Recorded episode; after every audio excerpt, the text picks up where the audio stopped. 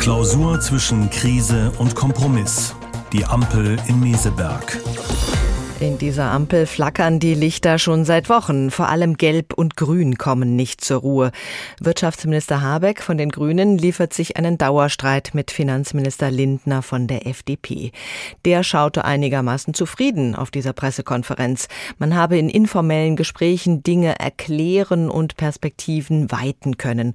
Robert Habeck sprach davon, dass für die Transformationen, die da anliegen, nicht nur Vertrauen in den Staat nötig sei, sondern auch privates Engagement. Engagement.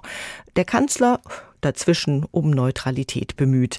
Ich habe vor der Sendung mit Jürgen Trittin gesprochen von den Grünen. Er sitzt seit 1998 im Bundestag, seit 2014 ist er Mitglied im Auswärtigen Ausschuss und von 98 bis 2005 war er Bundesumweltminister.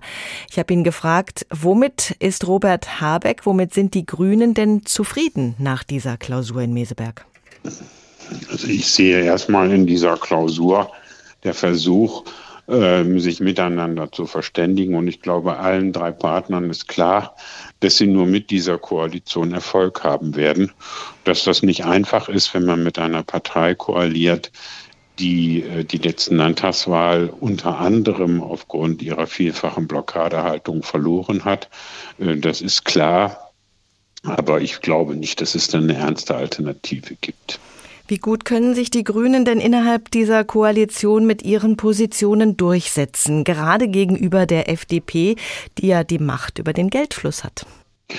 Mein Eindruck ist, dass wir mit den Maßnahmen, die wir ergriffen haben, beispielsweise den 200 Milliarden Energie- und Klimafonds, mit äh, der Gesetzgebung zu den Erneuerbaren, zum Ausbau der erneuerbaren Energien äh, ein sehr deutliches grünes Profil gesetzt haben. Ähm, wenn ich mir die Bemerkung erlauben darf, wir müssten ungefähr dreimal so viel Windräder noch zusätzlich bauen, wenn die Träume der FDP über E-Fuels in Heizungen und in Autos Wirklichkeit werden sollten. Apropos E-Fuels, Christian Lindner hat bei der Pressekonferenz auf Schloss Meseberg erneut mit allem Selbstbewusstsein bekräftigt, dass die FDP weiterhin gegen das für 2035 eigentlich geplante Aus für Verbrennungsmotoren sei.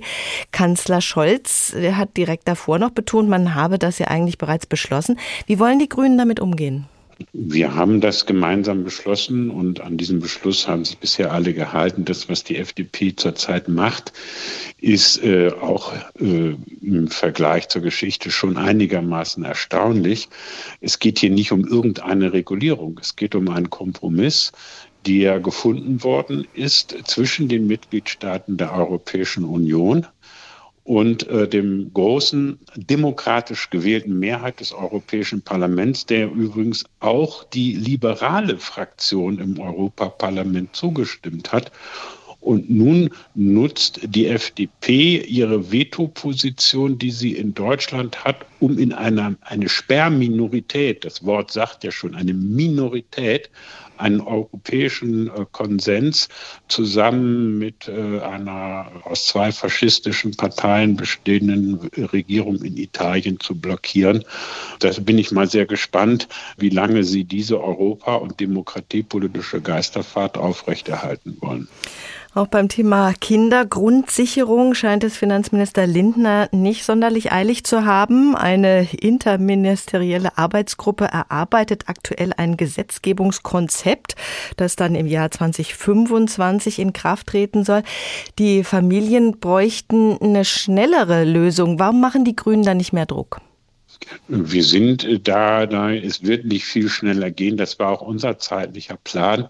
Das, was den Finanzminister vielleicht am meisten Sorge macht, ist, dass es gar nicht die Kindergrundsicherung ist, die zusätzliches Geld kostet wenn heute all diejenigen, die ein Recht, alle Familien und alleineziehenden Mütter und Väter, die ein Recht auf einen Kinderzuschlag haben, einen Antrag stellen würden, würden sich die Zahlungen für die Kinderzuschläge glatt verdreifachen. Ich finde in der Finanzplanung, bevor man über das müsste Herr Lindner das eigentlich mal einkalkulieren.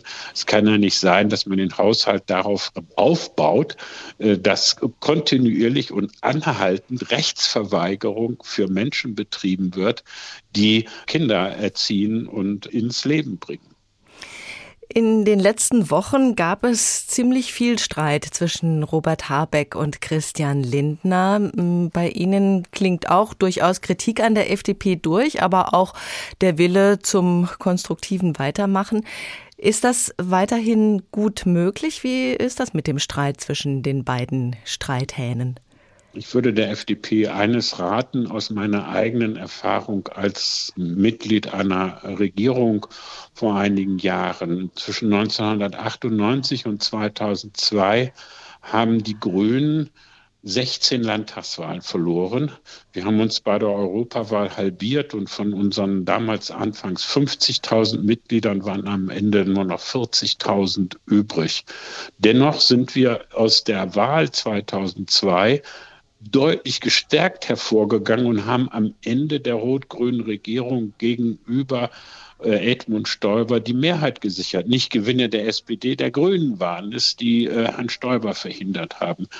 Das haben wir deswegen hinbekommen, weil wir in einer Koalition für das gestanden haben, was neu, anders und besser werden muss. Vom Ausstieg aus der Atomenergie über die Einführung des Erneuerbaren Energiengesetzes bis zu einem neuen Staatsangehörigkeitsrecht. Das heißt, man wird in einer Regierung nur erfolgreich sein, wenn man für eigene politische Prozesse steht und nicht, wenn man von der breiten Masse der Bevölkerung als Blockierer wahrgenommen wird. Und insofern, wenn ich der FDP etwas wünschen darf, dann ist es, zu dem eigenen Erfolg zurückzukehren. Dann wird auch diese Koalition erfolgreich sein.